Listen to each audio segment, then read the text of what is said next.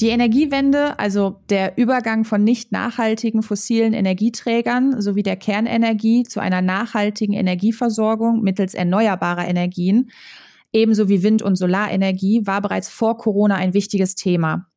Und man erinnert sich alleine an die Fridays for Future Bewegungen und die Proteste. Und auch, und auch Deutschland hat sich ein hohes Ziel gesteckt, bis 2050 klimaneutral zu sein.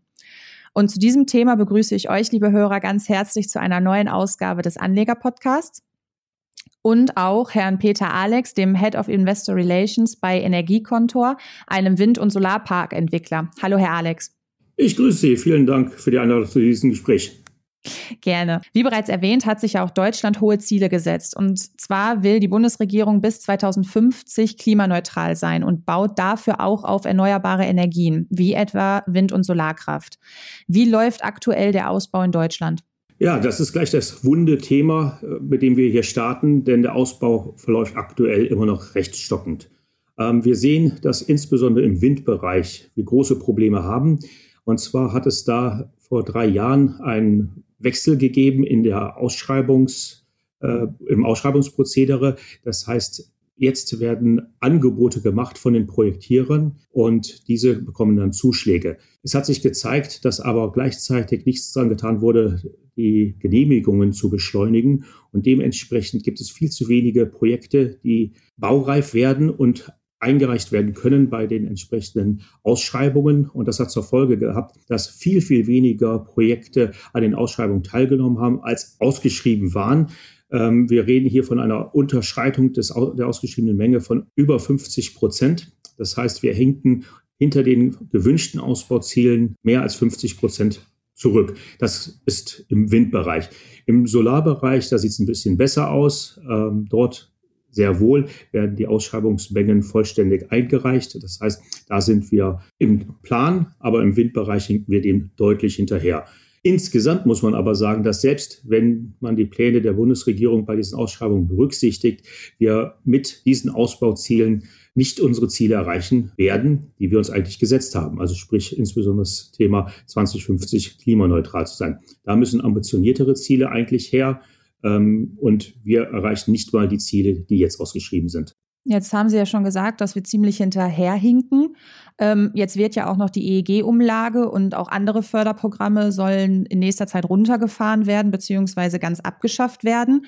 Ähm, ist das dann auch noch, hat das dann auch noch negative Auswirkungen auf den Bereich erneuerbare Energien? Kurzfristig ist das sehr wohl vorstellbar, mittel- und langfristig jedoch nicht. Und das liegt einfach daran, dass die Branche der erneuerbaren Energien so wirtschaftlich heute Projekte realisieren kann, sowohl im Wind- als auch im Solarbereich, dass schon heute wir in einem Stadium sind, wo wir mit der Konkurrenz, so wie ich es mal nennen, nämlich äh, der Verstromung von fossilen Brennstoffen, Kohle und Gas in erster Linie, äh, sehr gut mithalten können. Das heißt also, Energie, Elektrizität, was in einem Wind- oder Solarkraftwerk hergestellt wird, ist genauso teuer oder günstig wie bei der Verstromung von Kohle oder Gas. Das heißt also, ähm, zukünftig, auf Sicht von zwei, drei Jahren, gehen wir davon aus, dass kaum mehr Projekte innerhalb der EEG-Umlage realisiert werden. Wir sehen jetzt schon im Solarbereich, dass es eine ganze Reihe von Projekten gibt, die außerhalb der EEG-Umlage realisiert werden. Noch viel mehr Abschlüsse gibt es für die Zukunft. Ähm, das passiert dann auf sogenannter PPA-Basis. PPA steht das englische Wort Power Purchase Agreement oder auf Deutsch Stromabnahmevertrag. Das sind bilaterale Verträge, die zwischen dem Projektierer, der äh, einen Windpark oder Solarpark baut und einem Abnehmer, das ist entweder ein großer Versorger, beispielsweise so jemand E.ON, RWE, äh, Engie, äh, ENBW und wie sie alle heißen, oder aber auch große Corporates, also große Unternehmen, sehr große Unternehmen, die einen entsprechenden Strombedarf haben. Mit denen wird bilateral ein Vertrag abgeschlossen, wo dann der gesamte Strom, der in dem Solar- oder Windpark erzeugt wird, dann auch abgenommen wird. Ähm, das wird zunehmend der Fall sein. Im Ausland passiert das fast ausschließlich. Die meisten Länder außerhalb Deutschlands kommen schon ohne Fördersysteme aus. Teilweise gibt es da sehr wohl immer noch steuerliche Vorteile, aber diese steuerlichen Vorteile oder auch Förderprogramme werden immer stärker abgebaut und dementsprechend, das ist das, was die Zukunft bringen wird. Wir werden ohne diese Förderprogramme auskommen. In den nächsten zwei, drei Jahren wird dieser Wandel vollständig sein. Also sind die erneuerbaren Energien mittlerweile schon konkurrenzfähig zu fossilen Brennstoffen? Also wir sind heute in einem Stadium, wo neue Solarparks oder auch Windparks mit den fossilen mithalten können, also ungefähr pari sind.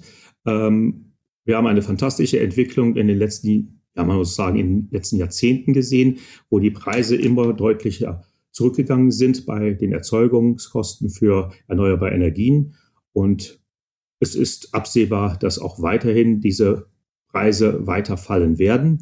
Und gleichzeitig ist es kaum vorstellbar, dass fossile Brennstoffverfeuerung zur Stromegewinnung günstiger wird. Ganz im Gegenteil, da ist eher zu erwarten, aufgrund der steigenden CO2-Preise, dass das zunehmend teurer wird. Heißt, in Zukunft wird diese Schere auseinanderklaffen zugunsten der Erneuerbaren. Heißt, Erneuerbaren werden auch wirtschaftlich erfolgreicher sein als fossile Brennstoffe. Und jetzt bietet Ihr Unternehmen ja sowohl Wind- als auch Solarenergie. Ähm, wenn wir jetzt mal den Kosten dem Nutzen gegenüberstellen, was ist dann profitabler, Solar- oder Windenergie? Ähm, kommt drauf, auf die Betrachtungsweise darauf an. Ähm, aktuell ist es für uns aus unserer Sicht als Projektierer profitabler die Windenergie. Ähm, wenn ich das aus Verbrauchersicht beziehungsweise gesamtgesellschaftlich äh, sehe, dann ist beides, hat beides seine Berechtigung, beides ist profitabel und beides muss und wird auch äh, zu gleichermaßen genutzt. Ähm, natürlich gibt es Standorte grundsätzlich, die sich deutlich besser für Wind eignen als für Solar und umgekehrt. Ähm, wir selber sind in Ländern wie Deutschland, Großbritannien, aber auch im Süden in Portugal und zuletzt auch in Frankreich und USA tätig. Und beispielsweise in Großbritannien, wir sind im Norden, in Schottland vor allem dort unterwegs. Da ist natürlich ist ein bisschen schwierig mit Solar, das ist klar. Ähm, dort ist Wind ganz klar Nummer eins. Auf der anderen Seite im Mittelmeerraum finden sich deutlich mehr Solaranlagen als Wind. Äh, das kommt immer auf die jeweiligen Gegebenheiten drauf an. Grundsätzlich beide Technologien haben absolut ihre Berechtigung und beide sind äh, unglaublich wichtig für den Bereich erneuerbare Energien. Und warum ist Windenergie aus Ihrer Sicht doch ein bisschen, ja, ich sage mal, nützlicher? Ähm, ich würde gar nicht sagen nützlicher. Erstens, es gibt Standorte, wo es einfach genügend Wind gibt, aber wenig Sonne. Dann hat natürlich Wind seine Vorteile, aber umgekehrt gibt es genau die Standorte, wo es deutlich mehr Solarenergie gibt als Wind.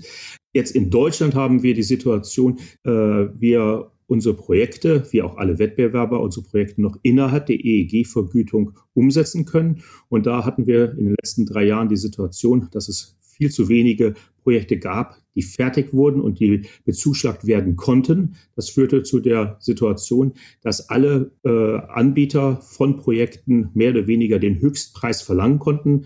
Der war zuletzt bei 6,2 Cent und diesen dann auch bekamen, da es keine Auswahl gab, wer das günstigste Projekt angeboten hat, da alle ihren Zuschlag bekamen. Wir gehen davon aus, das wird sich im kommenden Jahr langsam ändern, wahrscheinlich in der zweiten Jahreshälfte. Da kann man davon ausgehen, dass mehr Projekte angeboten werden, als ausgeschrieben wird. Und dann wird auch der Preis, den man dann erhält für seine Windanlagen, auch zurückgehen. Das war bisher nicht der Fall und dementsprechend für den jetzt, den Zeitraum der letzten ein, zwei Jahre war es so, dass Projektierer in Deutschland äh, recht margenstarke Projekte sich sichern konnten mit der Vergütung, die sie äh, für ihre Projekte zukünftig bekommen. Also wird es da dann auch noch zu, Wettbewerbs, äh, zu Wettbewerbssituationen kommen? Äh, definitiv. Also wir haben ja im Solarbereich das gesehen. Da ist die Entwicklung, wie sie auch ursprünglich vom Gesetzgeber sicherlich gewollt war, nämlich dass das Angebot der Projektierer die ausgeschriebene Menge deutlich übersteigt und dementsprechend hat sich dort ein Preis deutlich unterhalb des Maximalwertes ergeben und damit ist dann auch zu rechnen, dass das im Windbereich passiert, wenn es mehr Projekte gibt. Und jetzt war ja oft auch ein weiterer Streitpunkt die Stromüberkapazität. Also es wird ja viel Wind- und Solarstrom, also hauptsächlich Wind, schätze ich einfach mal, in äh, Nord- und Ostdeutschland produziert. Und dieser muss ja dann über Nachbarländer nach Süddeutschland transportiert werden. Ähm, warum hat Deutschland hier zuletzt so geschwächelt? Ja, das ist ein großes Thema. Es ist einfach so, dass die Nord-Süd-Verbindung äh, einfach noch nicht steht, ähm, obwohl das ein Projekt ist, was mindestens vor zehn Jahren schon angestoßen worden ist. Aber wie bei vielen Großprojekten ähm, in Deutschland, wir sind vielleicht als Nation da nicht alleine, aber sicherlich leider in dem Bereich mitführend, äh, da gibt es große Widerstände. Ähm, jeder, den man fragt, ist für erneuerbare Energien, aber wenn da konkret darauf angesprochen wird und insbesondere, wenn es darum geht, dass vielleicht in relativer Nähe zur eigenen, äh, zum eigenen Haus eine Stromleitung verlegt wird. Und das sind keine kleinen Stromleitungen, diese geplante Nord-Süd-Trasse, das sind schon gewaltige äh, Stromanlagen. Dann wachsen die Widerstände. Und die Widerstände sind so vehement, dass es unglaublich schwierig ist, dieses Projekt voranzutreiben. Es wird vorangetrieben, aber natürlich nicht in der Geschwindigkeit, wie es eigentlich notwendig wäre, so dass wir aktuell diesen Zustand haben. Ja, wir produzieren sehr viel Strom im Norden, das ist in erster Linie Windstrom, und wir haben Schwierigkeiten, den in den Süden zu transportieren. Und ist schon schade, dass das so lange bei uns dauert. Also ist im Grunde auch noch nicht mal, ich sage jetzt mal, die sind die Windparks das Problem, dass wir da zu wenig von hätten, sondern es ist hauptsächlich erstmal noch der Knackpunkt, dass wir überhaupt nicht den Strom von, von Norden nach Süden transportieren können. Das ist ein Knackpunkt. Wir haben grundsätzlich auch sicherlich immer noch zu wenig erneuerbare Energien, aber ein wesentlicher Knackpunkt ist auch natürlich, dass der Windstrom im Norden produziert wird und wir unsere Hauptabnehmer, ich sage mal in Mitteldeutschland, also in Hessen oder auch noch weiter im Süden in Bayern und Baden-Württemberg haben. Und ähm, was beim Thema Klimaschutz ja auch immer wieder Thema wird, ist ja die, ich nenne es jetzt mal wirkliche Klimaneutralität in Anführungsstrichen. Also beispielsweise bei E-Autos kommt ja immer wieder die Kritik auf, dass die Herstellung der Batterie oder auch des Autos an sich nicht klimaneutral ist. Ähm, wie klimaneutral sind jetzt Wind- und Solarenergie wirklich? Also gerade was die Windenergie angeht, hört man ja immer wieder oder hat man auch oft gehört, dass Windräder zunächst erstmal Strom benötigen, um überhaupt zu laufen. Also eigentlich könnte man das unter dem Stichwort Fake News abtun. Natürlich. Okay. Jede technische Anlage wird da Strom verbraucht, aber äh, wir reden hier vom Promille-Bereich des selbst erstellten Stroms. Also von daher eigentlich wirklich zu vernachlässigen. Äh, nicht ganz zu vernachlässigen ist selbstverständlich, wenn man sich das gesamte äh, Projekt anschaut, dass natürlich bei der Herstellung der einzelnen Komponenten, sei es sowohl beim Turm als auch natürlich bei den Turbinen etc., ähm, Energie benötigt wird. Ähm, wenn man das mit reinrechnet, kommt man eventuell auf eine Größenordnung von vielleicht zehn Prozent oder weniger äh, der Energie, die nachher ein Turm, äh, eine Windanlage leistet. Eher weniger. Aber auch da nochmal, ähm, der Faktor ist Minimum 10 zu 1, wenn nicht sogar noch deutlich höher, dass also mehr Strom produziert wird, als benötigt wurde, um die entsprechenden Anlagen herzustellen. Ah. In einer vollumfänglichen Betrachtung. Aber der Strom, der dann selber benutzt wird, äh, der spielt dann eigentlich gar keine Rolle.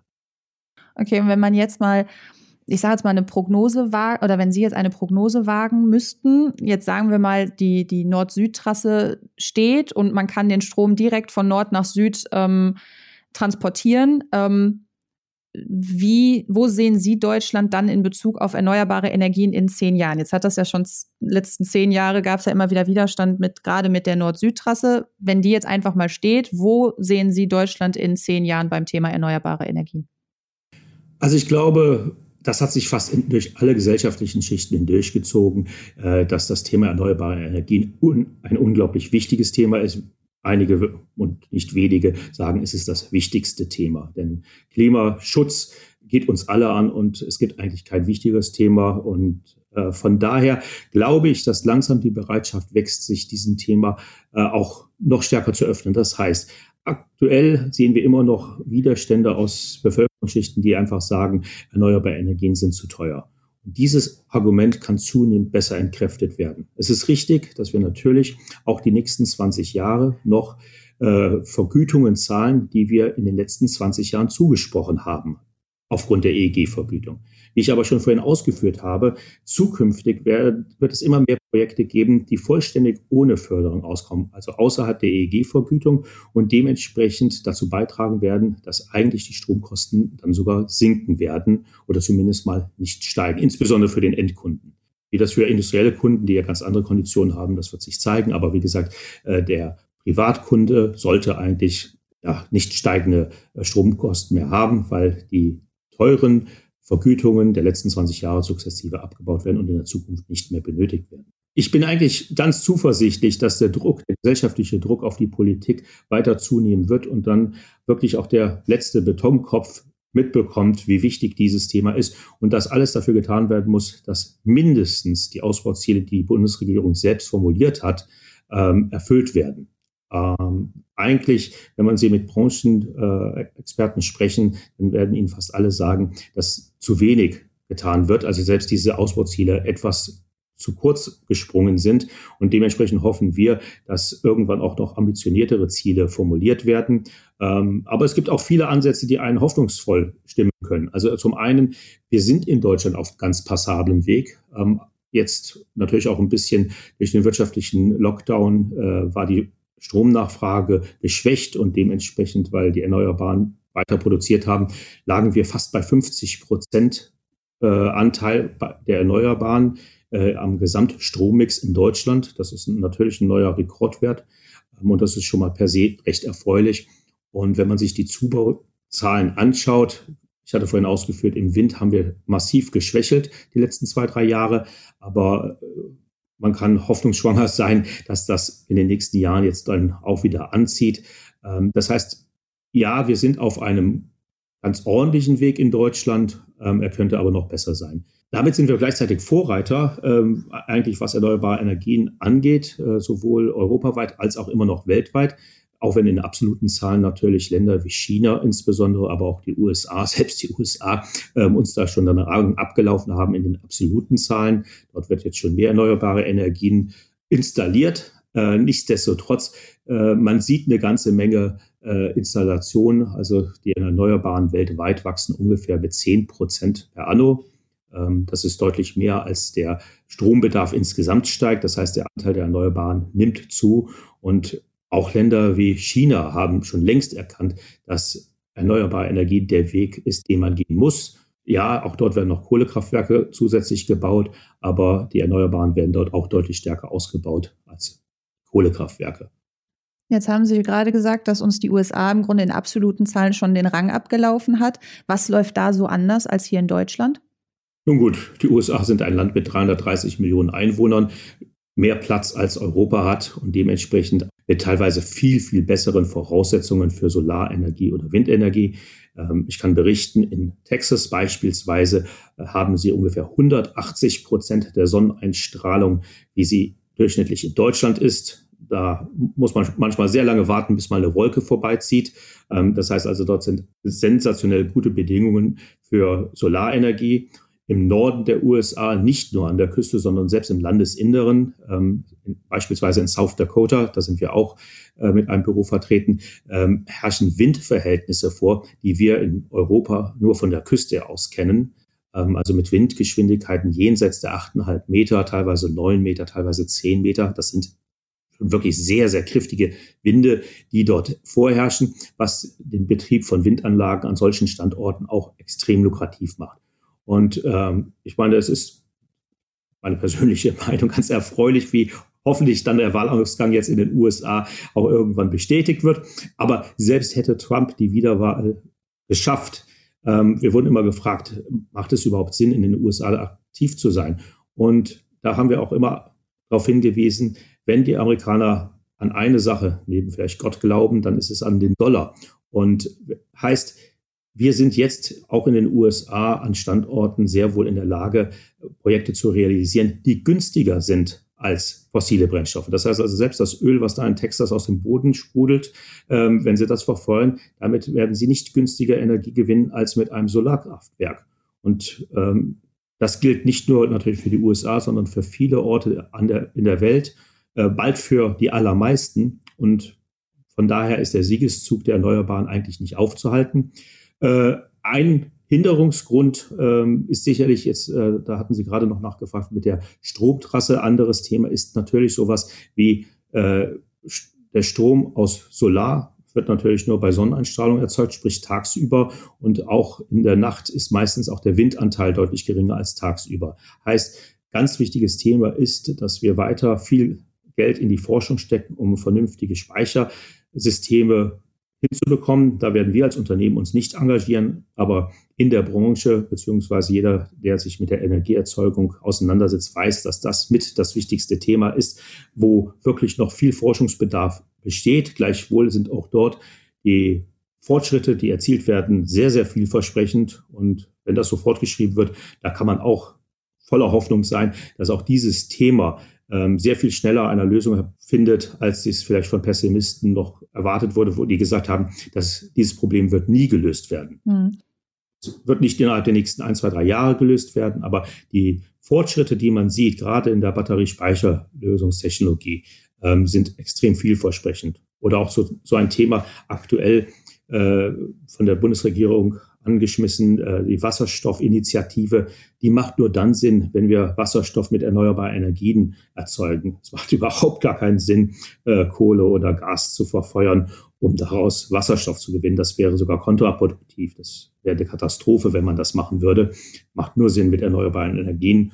Und das ist dann aber auch eine weitere Möglichkeit, die Energie, die man in Erneuerbaren erzeugt, zwischenzuspeichern. Aktuell noch nicht so wirtschaftlich, aber äh, in Anführungsstrichen, da haben wir gerade erst mit richtig Elan angefangen. Ähm, da schließen viele, viele Fördermilliarden hinein in diese Forschung. Und auch deshalb darf man dort auch von ausgehen, dass wir dort Fortschritte sehen werden. Und wenn Sie jetzt als Experte mal eine Prognose wagen müssten, ähm, wie sehen Sie die Perspektiven ähm, von Deutschland in Bezug auf erneuerbare Energien in zehn Jahren? Also wo stehen wir in zehn Jahren? Ja, ich persönlich glaube da an ein relativ optimistisches Szenario. Ähm, kurzfristig werden wir noch weiterhin schwächeln, insbesondere im deutschen Markt im Bereich Wind.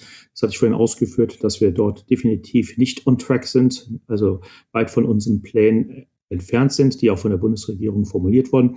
Aber ich glaube, das ist erkannt und es wird große Anstrengungen geben, dass wir da sehr wohl unsere Ziele ab der mittleren Frist, ab, auf Sicht von zwei, drei Jahren erreichen. Im Solarbereich sind wir ganz gut unterwegs.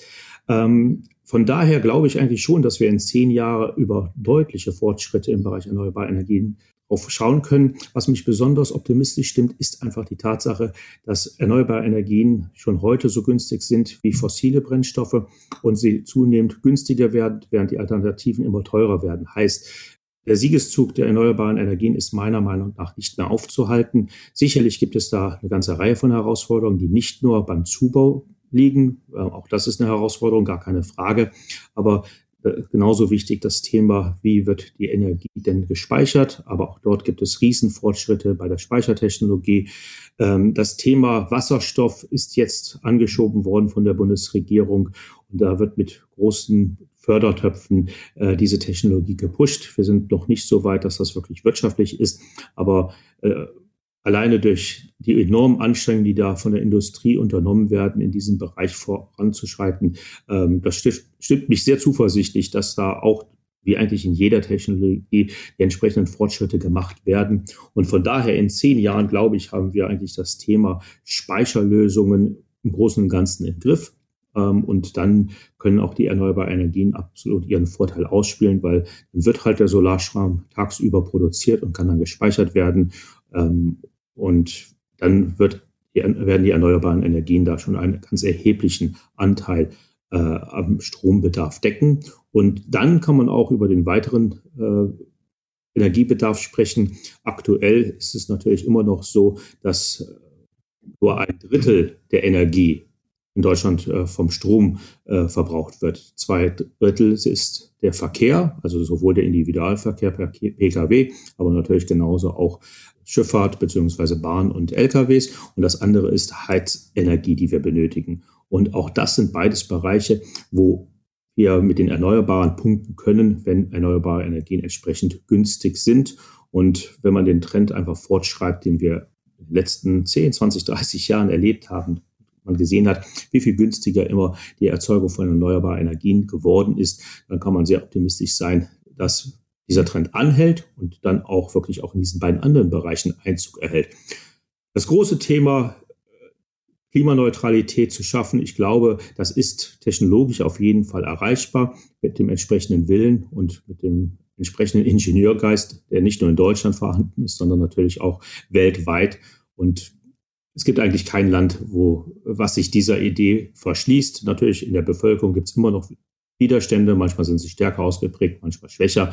Aber ich denke, es setzt sich so langsam durch, dass man sieht, erneuerbare Energien sind enorm wichtig. Und deshalb, ja, in zehn Jahren werden wir schon deutlich weiter sein und hoffentlich ganz zufrieden auf das Erreichte blicken können. Also muss nur noch der Widerstand in der Bevölkerung schmilzen. Nur noch. Nur noch. Und vielleicht doch noch eine letzte Frage. Ähm, Sie hatten von ambitionierteren Zielen gesprochen. Ähm, wenn Sie jetzt mal eins nennen müssten, was wäre ein ambitionierteres Ziel als das, was wir bis jetzt haben? Also es gibt Quellen, die sagen, wir sollten weg von dieser 2 plus 4 Gigawatt Netto äh, Kapazität, die zusätzlich aufzubauen ist, also insgesamt 6 Gigawatt an Leistung im Bereich erneuerbarer Energien durch Wind und Solar. Und wir müssten mindestens auf 8 oder am besten auf 10 Gigawatt kommen. Wenn Sie sehen, dass wir zum Beispiel bis 2023 den Atomausstieg bewerkstelligen wollen, dann werden uns dadurch alleine ungefähr 10 Gigawatt an Stromerzeugungskapazität fehlen. Begrüßen wir selbstverständlich. Das ist dann weg, das muss ersetzt werden. Und wir wollen aus der Kohle raus. Ob wir erst bis 2038 den Ausstieg machen oder vielleicht sogar noch ein bisschen früher, wäre sicherlich wünschenswert, dass uns das gelingt. Aber Sie können nicht einfach Kapazitäten streichen, ohne für Ersatz zu sorgen. Und dementsprechend umso früher wir aus der Kohle raus wollen, umso mehr brauchen wir die Ersatzkapazitäten. Und das schaffen wir nicht mit einem Ausbauziel, wie er aktuell verfolgt wird, von 6 Gigawatt im Bereich Wind und Solar und unter der Einschränkung, dass wir im Bereich Wind in den letzten Jahren deutlich darunter waren, was dieses Ausbauziel angeht. Heißt, wir müssen erstmal die letzten drei Jahre aufholen und dann, wie gesagt, ähm, die Ausbauziele weiter erhöhen und dabei das Thema Repowering nicht vernachlässigen und insbesondere immer auch im äh, Hinterkopf behalten, ganz große Kapazitäten in der Größenordnung. Ich hatte darauf hingewiesen, zum Ende dieses Jahres laufen 6 Gigawatt Windleistung aus der EG-Förderung raus. Da müssen wir aufpassen, dass diese Anlagen auch weiterhin betrieben werden können. Und wenn die nicht mehr wirtschaftlich betrieben werden können, dann muss der Weg frei sein für Repowering. Es wäre schrecklich, wenn wir diese Windparks stilllegen und dafür keinen Ersatz hätten. Denn dann werden wir definitiv unsere Ziele verfehlen, die wir uns gesetzt haben und die ja keine auch ökonomische Ziele sind, aber vor allem das ökologische Ziel würden wir dann aus den Augen verlieren. Und das wäre nicht nur für Deutschland eine Katastrophe. Und von daher muss unsere ganze Kraft darauf gezielt sein, unsere Ausbauziele mindestens zu erreichen und wie gesagt, lieber noch ein bisschen ambitioniertere Ziele, denn das ist eigentlich das, was notwendig ist. Also ist da noch definitiv Luft nach oben. Herr Alex, dann danke ich Ihnen an dieser Stelle für den Einblick in die erneuerbaren Energien und vielleicht auch, was uns noch erwarten kann. Sehr, sehr gerne. Habe mich sehr gefreut. Und auch von euch, liebe Hörer, verabschieden wir uns an dieser Stelle und wir hoffen, ihr konntet einige interessante Fakten mitnehmen. Und schaut doch mal auf unserer Homepage effekten-spiegel.com vorbei. Da halten wir euch unter anderem auch über das ähm, aktuelle Börsengeschehen auf dem Laufenden. Und da findet ihr spannende Infos zu den einzelnen Unternehmen. Und bis zum nächsten Mal. Bis dahin verabschieden wir uns und bleibt gesund.